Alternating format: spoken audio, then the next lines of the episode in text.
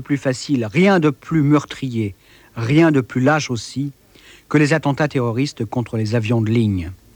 Une petite bombe, un seul trou dans le fuselage, et c'est la catastrophe obligée. Un crash qui se traduit aussitôt en dizaines, en centaines de victimes.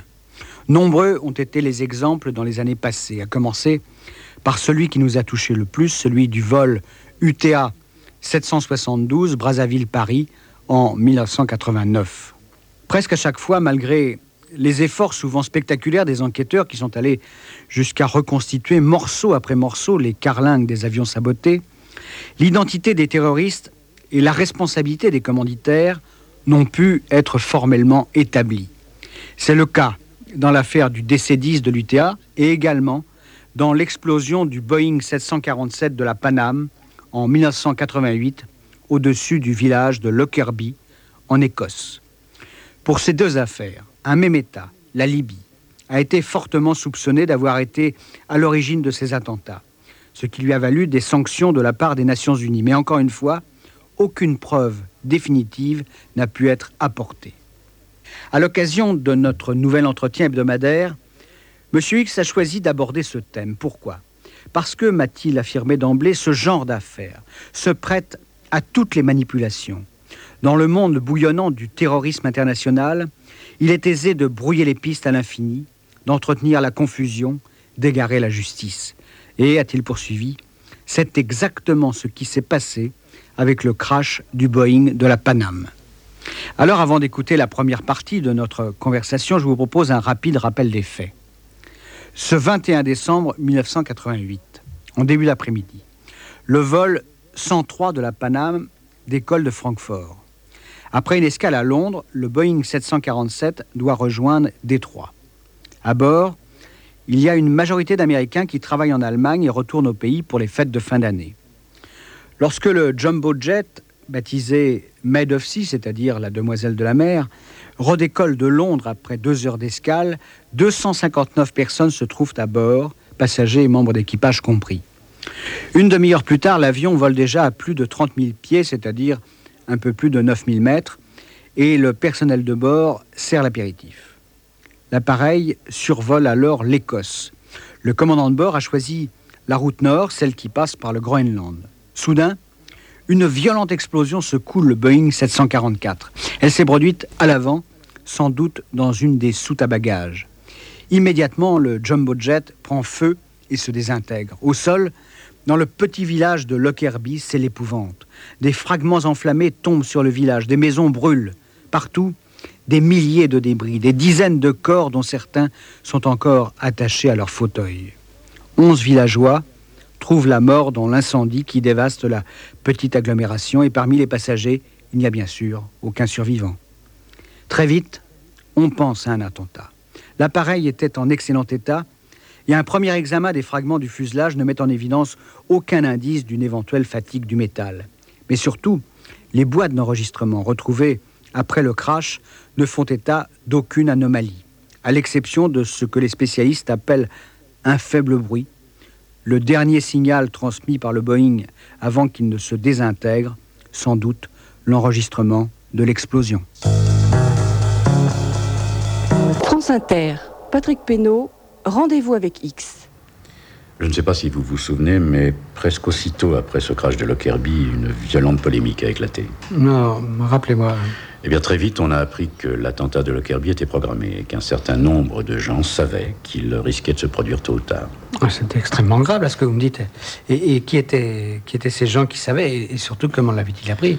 C'est l'un des plus grands mystères de cette affaire euh, au début du mois de décembre. C'est-à-dire décembre, c'est-à-dire Très peu de temps avant la catastrophe. Hein. Oui, une quinzaine de jours. Donc au début décembre, un correspondant anonyme appelle l'ambassade américaine à Helsinki au nom de l'organisation terroriste d'Abu Nidal. Hmm. Et il indique que dans les 15 jours à venir, un attentat à la bombe sera perpétré contre un appareil de la Paname sur la ligne Francfort-États-Unis. Et c'est exactement ce qui va arriver. Oui.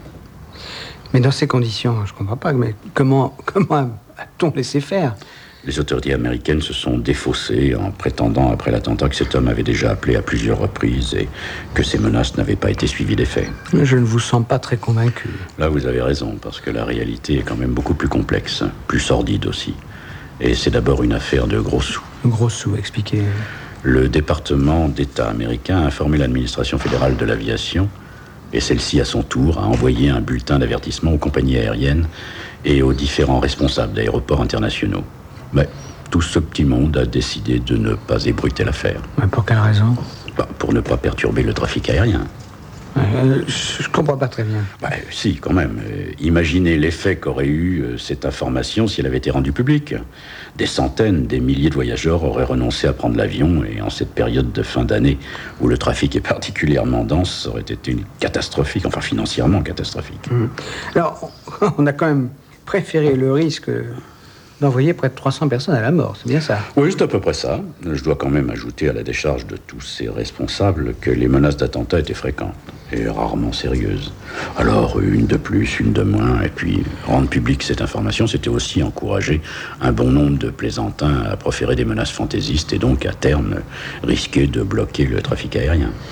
Oui, je peux un peu le comprendre, mais attendez quand même, à, défaut de paniquer le public, euh, on, aurait pu au moins prendre des précautions euh, afin de prévenir cet attentat. Non? Encore une fois, vous avez raison. Et là, manifestement, certaines autorités ont failli. C'est d'autant plus vrai que quelques semaines avant l'attentat, la police allemande avait fait une curieuse découverte. quoi? Une rafle avait eu lieu dans des milieux palestiniens suspectés de terrorisme. Et les policiers avaient saisi un curieux engin, une bombe, dissimulée dans un poste de radio et qui ne se déclenchait que lorsque la pression atmosphérique baissait. Ah comme euh, dans la soute à bagages d'un avion de ligne. Hein, Exactement, oui. Et, c'est ce, ce genre de bombe qui a été utilisé lors de l'attentat du Boeing de Lockerbie? Ça paraît vraisemblable. En tout cas, après cette découverte, les policiers allemands auraient dû être un petit peu plus vigilants, non? Oui, ça, ça semble évident. Alors, comment expliquez-vous cette série de négligences? Répondre à cette question, c'est aussi donner une des clés de cette affaire. Enfin, n'allons pas trop vite. Sachez seulement que le vol 103 de la Paname n'était pas tout à fait un vol comme les autres. Pas tout à fait, c'est dire pourquoi Un petit peu de patience, je vous prie. Euh, comme d'habitude, il faut que je me fasse une raison. oui, je vois que vous commencez à me connaître. En tout cas, bon, je vais être patient, mais expliquez-moi quand et comment les, enquêteurs ont, ont acquis la certitude qu'il s'agissait bien d'un attentat. Les Anglais, parce que ce sont eux qui ont d'abord mené l'enquête, ont très vite compris. Quelques jours seulement après le crash, ils se sont aperçus que l'armature métallique d'un des compartiments à bagages avait été déformée par une explosion. Donc c'était ça, c'était la preuve qu'on avait déposé une bombe dans la soupe. Oui, oui, oui. Et puis dans le même temps, les experts de la police scientifique ont mis en évidence la présence de résidus d'explosifs sur des débris de l'avion. Et quel genre d'explosif hein Un plastique euh, très puissant, très performant. Ah, je vois ça, du Semtex. Hein. Ah, je ne vous savais pas si bien informé dans ce domaine, mon cher. Tout le monde a entendu parler du, Semtex, un, explosif fabriqué d'ailleurs essentiellement en Tchécoslovaquie. Parfaitement. Vous en avez déjà vu? Ah non, jamais. Hein. eh bien, c'est une substance très malléable, de couleur jaune miel. Ça se manie comme de la pâte à modeler. Et surtout, ça n'est pas dangereux à manipuler. Enfin, je veux dire que ça ne risque pas d'exploser prématurément. On dirait que vous avez une certaine expérience.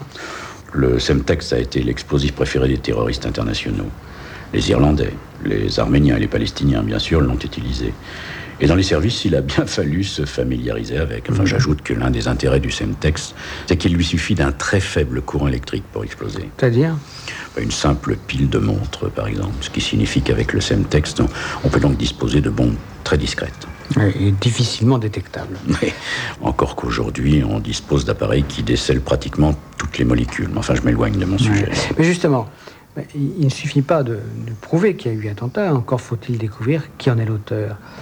Or, euh, donc, le Semtex qui a été utilisé par presque toutes les organisations terroristes n'est pas une signature satisfaisante. Bien évidemment. Et les experts ont minutieusement examiné tous les débris de l'avion et ils ont trouvé. Quoi?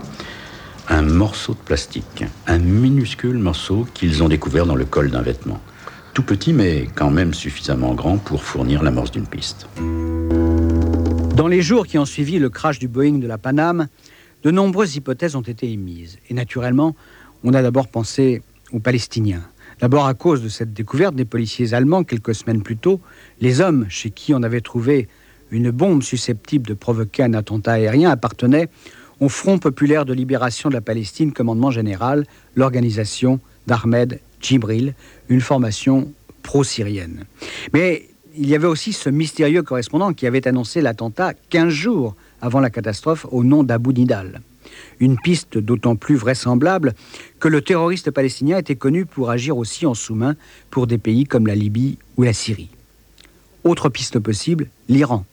Non seulement parce qu'un correspondant anonyme, encore un, avait revendiqué l'attentat au nom des gardiens de la Révolution, mais surtout parce que tout le monde avait encore à l'esprit la terrible bavure de la marine américaine qui avait abattu par erreur un Airbus iranien au-dessus du détroit d'Ormuz au mois de juillet précédent. Les Iraniens n'auraient-ils pas tenté de se venger? Mais pourquoi auraient-ils attendu cinq mois? Enfin, certains observateurs ont fait une relation entre l'attentat et le procès d'un terroriste chiite libanais, Mohamed Hamadeh, procès qui venait justement de s'ouvrir à Düsseldorf.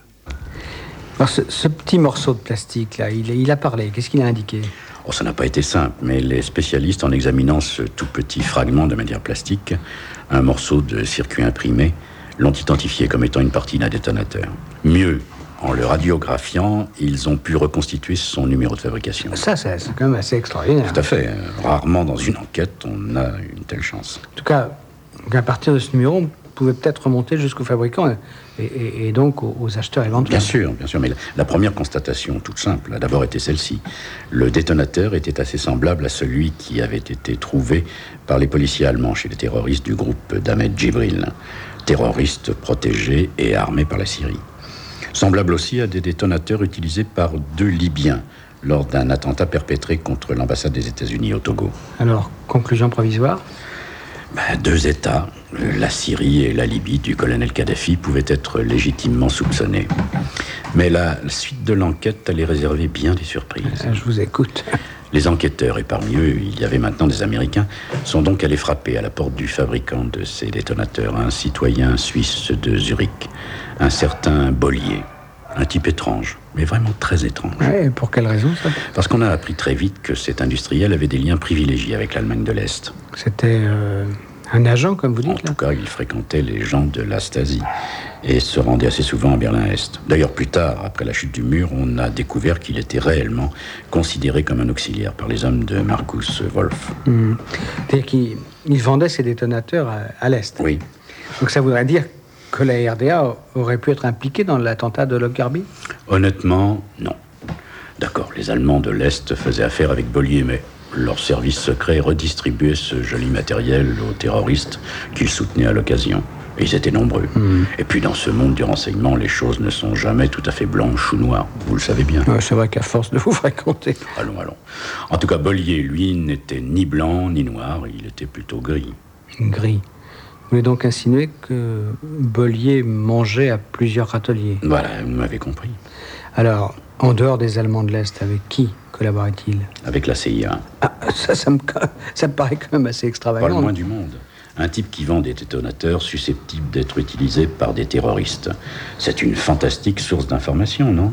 Et justement, Bollier parle. Et que dit-il alors? Eh bien, il donne aux enquêteurs euh, une des premières informations crédibles dans cette affaire. Il affirme avoir vendu une poignée de détonateurs du même type que celui de Lockerbie à des Libyens. Ah, donc le, filet se resserre autour de la Libye Oui, ça ne va pas s'arranger pour Kadhafi. Parce que les enquêteurs s'intéressent également au bagage qui aurait contenu la bombe. Bon, je vous passe les détails parce que ça serait quand même un peu fastidieux. Mais en étudiant les ordinateurs qui gèrent l'acheminement des bagages à Francfort et en comparant avec les débris retrouvés à Lockerbie, on aboutit à la désignation d'une valise marron une Samsonite. Un bagage qui serait arrivé à Francfort dans un vol en provenance de Malte. Malte, c'est tout près de la Libye. Exactement, je vais y revenir. Enfin, notez bien que cette valise, malgré toutes les consignes de sécurité en vigueur, aurait été embarquée dans les soutes du Boeing de la Paname, alors même que son propriétaire n'était pas enregistré sur le vol 103 ça, c'est assez étonnant. Et que s'est-il passé, à votre avis? Je vous l'ai déjà dit que ce vol 103 n'était pas un vol tout à fait comme les autres. mais d'accord, mais ça fait la deuxième fois que vous me le dites, mais ça, ça m'avance guère. Hein. Eh bien, sans vous donner immédiatement toutes les clés de l'affaire, je peux déjà vous dire que certains avaient pour consigne de fermer les yeux sur d'éventuelles anomalies. Comme l'enregistrement de bagages isolés. Par exemple. Ouais. Alors revenons à Malte. Les enquêteurs font le déplacement dans cette île accueillante où traditionnellement les hommes de Kadhafi circulent comme ils veulent. Hmm. Mais qu'est-ce qu'ils recherchent exactement? Eh bien, ils s'intéressent aux vêtements qui ont été retrouvés à proximité de la valise marron et qui a contenu la bombe. Il y a là une chemise d'homme, mais aussi des vêtements de bébé. Et tous portent des traces de Semtex. Donc, ces vêtements-là, il y a de fortes chances qu'ils se soient trouvés à l'intérieur de la valise. Oui, oui, oui. Et ces enquêteurs pensent qu'il y a une petite chance qu'ils aient été achetés à Malte. Pourquoi pas? Mais vous me semblez sourire de façon un peu curieuse. Oui, oui, allez, je ne vais pas finasser, mais je trouve que tout cela est cousu de fil blanc, si je puis dire. Écoutez, les enquêteurs britanniques débarquent donc à Malte très vite. Ils identifient l'entreprise de confection maltaise qui a fabriqué ces vêtements. Coup de chance, l'un des vêtements de bébé n'a été fabriqué qu'à 500 exemplaires, tous distribués chez les détaillants de l'île. Donc ils vont ensuite chez les détaillants Bien sûr. Et second coup de chance, l'un de ces détaillants, dont la boutique se trouve à quelques centaines de mètres à peine de l'aéroport, se souvient. Il est même extraordinairement précis. Son client était de type méditerranéen, et c'était sans doute un Libyen. Mieux, ce commerçant a une telle mémoire que les policiers peuvent établir un portrait robot de l'acheteur. Et ça donne quoi? Un miracle. L'homme est presque aussitôt identifié. C'est un certain Ali al-Magrahi, un membre des services de sécurité libyens. Et il aurait agi avec un complice de la compagnie Libyan Airlines. Le commanditaire aurait été le propre beau-frère de Kadhafi, Abdullah Senoussi. Le dossier semble bouclé, Kadhafi est clairement montré du doigt. À l'évidence, c'est le résultat auquel on voulait aboutir.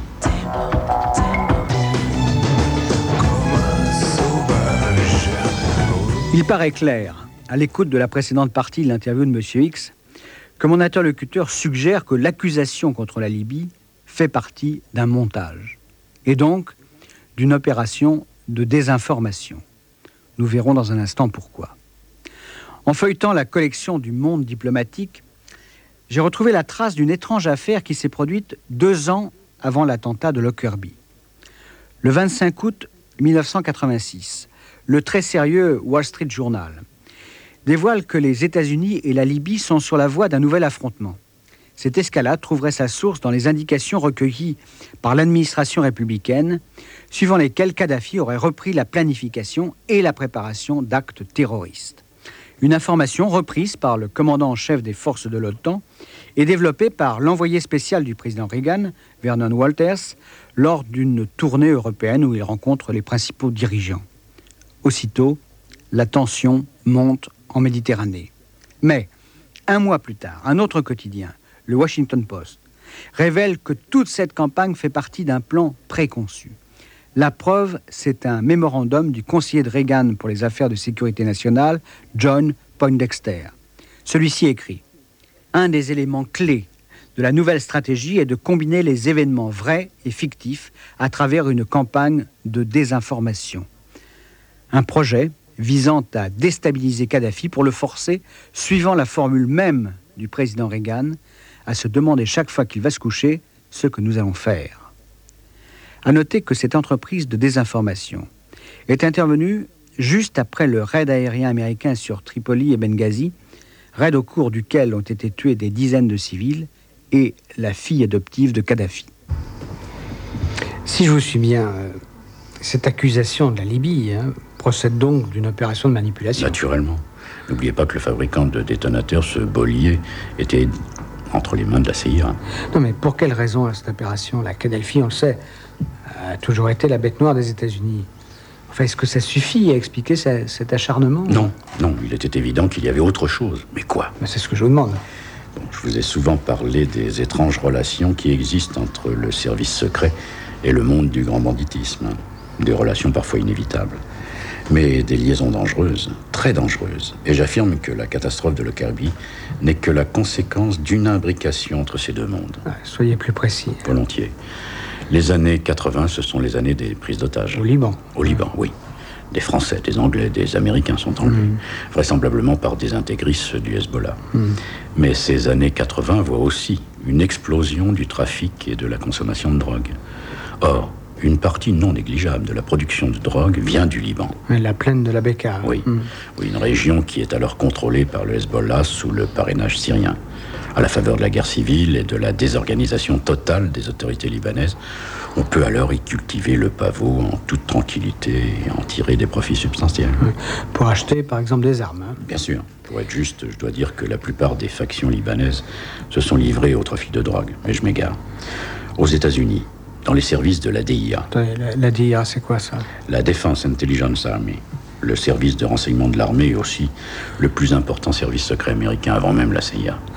Donc à la DIA, on imagine de combiner une opération avec les stupes américains. Mais quel genre d'opération? Un système où les Américains sont passés maîtres, hein, une opération d'infiltration des réseaux de trafiquants. Dans le but de les démanteler, j'imagine. À terme, oui. Mais le premier objectif, c'est d'abord de comprendre quels sont les rouages du trafic. Et le second objectif? Il est beaucoup plus malin. Les Américains imaginent qu'en infiltrant les réseaux de trafiquants de drogue, ils vont remonter jusqu'aux responsables du Hezbollah. C'est-à-dire aux, ravisseurs, hein, à ceux qui, qui détiennent les otages occidentaux. Exactement. Ils procèdent comment? Ne faut pas oublier que la législation américaine est dans ce domaine beaucoup plus souple que la nôtre. Elle permet par exemple à un agent des stupes de se livrer au trafic de drogue, si c'est pour la bonne cause. La bonne cause, c'est-à-dire l'arrestation des, dealers, des trafiquants. Oui, oui, les Américains ont d'ailleurs une expression pour cela, ils appellent ça des livraisons contrôlées. Et ça marche? En tout cas, ça a fonctionné à de multiples reprises. Oui, non, mais dans le cas libanais Bien, au début, ça a fonctionné pas mal du tout, presque trop bien. Ah oui, racontez là. Assez rapidement, les agents des stupes, secondés par ceux de la DIA, ont réussi à établir des contacts avec les trafiquants libanais. Et ils ont joué leur rôle avec une très grande efficacité. C'est-à-dire? Bah, C'est-à-dire qu'ils ont permis à leurs correspondants d'acheminer de la drogue aux États-Unis en toute sécurité. C'est quand même un peu dangereux, ça. Hein? oui, mais c'est ça le système des livraisons contrôlées. Il faut donner confiance, et pour ça, il ne faut pas hésiter à se faire pourvoyeur de mort. Mais vous m'avez dit que ça a presque trop bien fonctionné. Bien sûr, et pour deux raisons. La première, c'est que tout homme, un jour, peut se laisser tenter. Vous voulez dire que ces agents des stupes, euh, ces agents américains, sont devenus des ripoux? Certains, oui. Ils voyaient passer de telles sommes d'argent que c'était vraiment tentant, avouez-le. Et c'est comme ça que les dérapages ont commencé. Et la deuxième raison, alors? Bah, C'est qu'en face, ils avaient un partenaire redoutable. Qui? Rifat el-Assad, le frère du président syrien. Rifat el-Assad, c'est celui qui, qui, dirigeait à l'époque les services secrets de son pays. Oui, oui, oui. Il était clair que c'était Rifat qui contrôlait en réalité les trafiquants de la plaine de la Beka. Et ça changeait tout. Et pour quelle raison ça? Parce que le Syrien, qui est loin d'être un imbécile, pouvait voir clair dans la manœuvre des Américains et les utiliser à leur tour. D'accord. Bon. Mais si on revenait quand même euh, au dossier euh, du Boeing de Lockerbie... Hein. Ben, je croyais que vous aviez compris. En partie, du moins. Le vol 103 de la Paname était un des vecteurs du trafic. Vous voulez dire que la drogue était convoyée sur cette ligne? Oui. Et les services de police, mais aussi les douaniers, étaient invités à fermer les yeux. Même les Allemands Même les Allemands, oui. Ils étaient dans le coup. Et c'est pourquoi je vous ai dit que le vol 103 n'était pas un vol comme les autres. Mais le rapport exact avec la... J'y viens, j'y viens. Rappelez-vous ce que je vous ai dit au début de cet entretien. En octobre, deux mois avant le crash de Lockerbie, les policiers allemands opèrent une rafle chez les membres du réseau d'Ahmed Jibril, lié à la Syrie. Le matériel qu'ils trouvent indique que les terroristes préparent un attentat contre un avion de ligne. et si je vous ai bien compris, négligence coupable, on en reste là. Oui, parce qu'on ne veut pas voir clair. Parce que les Américains qui cornatent les services secrets allemands ne croient pas à la menace syrienne. Pour eux, le premier État terroriste, c'est la Libye. Et la découverte allemande ne colle pas avec leur schéma. C'est une erreur considérable, parce que Djibril, malgré la rafle opérant en Allemagne, n'est pas décidé à renoncer. Ah, c'est donc lui le coupable Évidemment. Et ça va être d'autant plus facile pour lui que grâce à ses contacts avec les services syriens. Rifat el-Assad. Bien sûr. Donc grâce à ses contacts, il est parfaitement au courant du trafic de drogue qui passe par le vol 103 de la Paname. Et c'est un de ces hommes qui remplace les 2 ou 3 kilos d'héroïne qui doivent être convoyés vers les États-Unis par un transistor piégé, qui est bourré de Semtex, une opération sans risque puisque Djibril sait que ses envois sont signalés aux policiers et douaniers et ne font l'objet d'aucun contrôle. Ah, c'est comme ça qu'on explique, enfin que, vous expliquez le, le, mystère de la valise sans propriétaire. Oui, et le comble, c'est qu'à bord du Boeing, il y avait des agents des stupes américains. Ceux-là même qui, depuis Chypre ou Beyrouth, avaient organisé toute la manœuvre d'infiltration des trafiquants libanais. Donc, à votre avis, les États-Unis ont, ont donc découvert assez vite la vérité. Bien évidemment.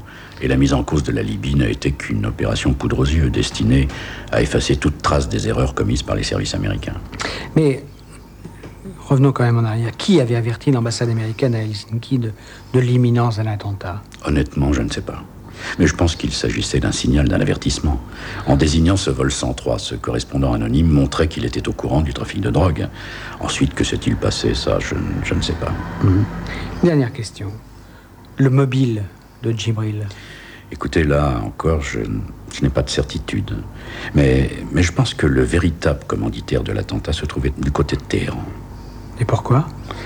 Les Iraniens n'avaient jamais pardonné aux États-Unis leur terrible méprise du détroit d'Ormuz. La destruction de, leur Airbus, c'est ça? Oui, oui. Le commandant du croiseur, Vincennes, avait cru être attaqué par un F-14. Lockerbie, c'était vraisemblablement la vengeance des Iraniens. Et Kadhafi, pour une fois, n'avait rien à voir dans cette affaire.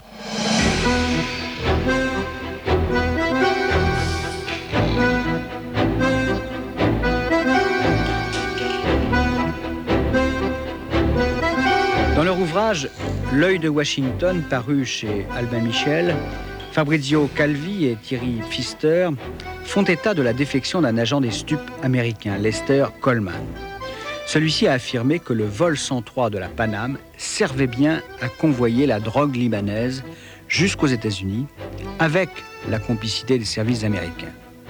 D'autre part, dans leur livre sur l'histoire de l'espionnage mondial, paru aux éditions du Félin, Geneviève Étienne et Claude Moniquet donnent une version assez proche de celle de M. X. Ils écrivent, je les cite, Washington aurait tout fait pour brouiller les cartes et faire d'une pierre deux coups en camouflant les erreurs de la DIA et en accusant la Libye, à moins bien entendu que cette dernière ne soit à l'origine d'une gigantesque opération de désinformation. À samedi prochain sur France Inter pour un nouveau rendez-vous avec Monsieur X.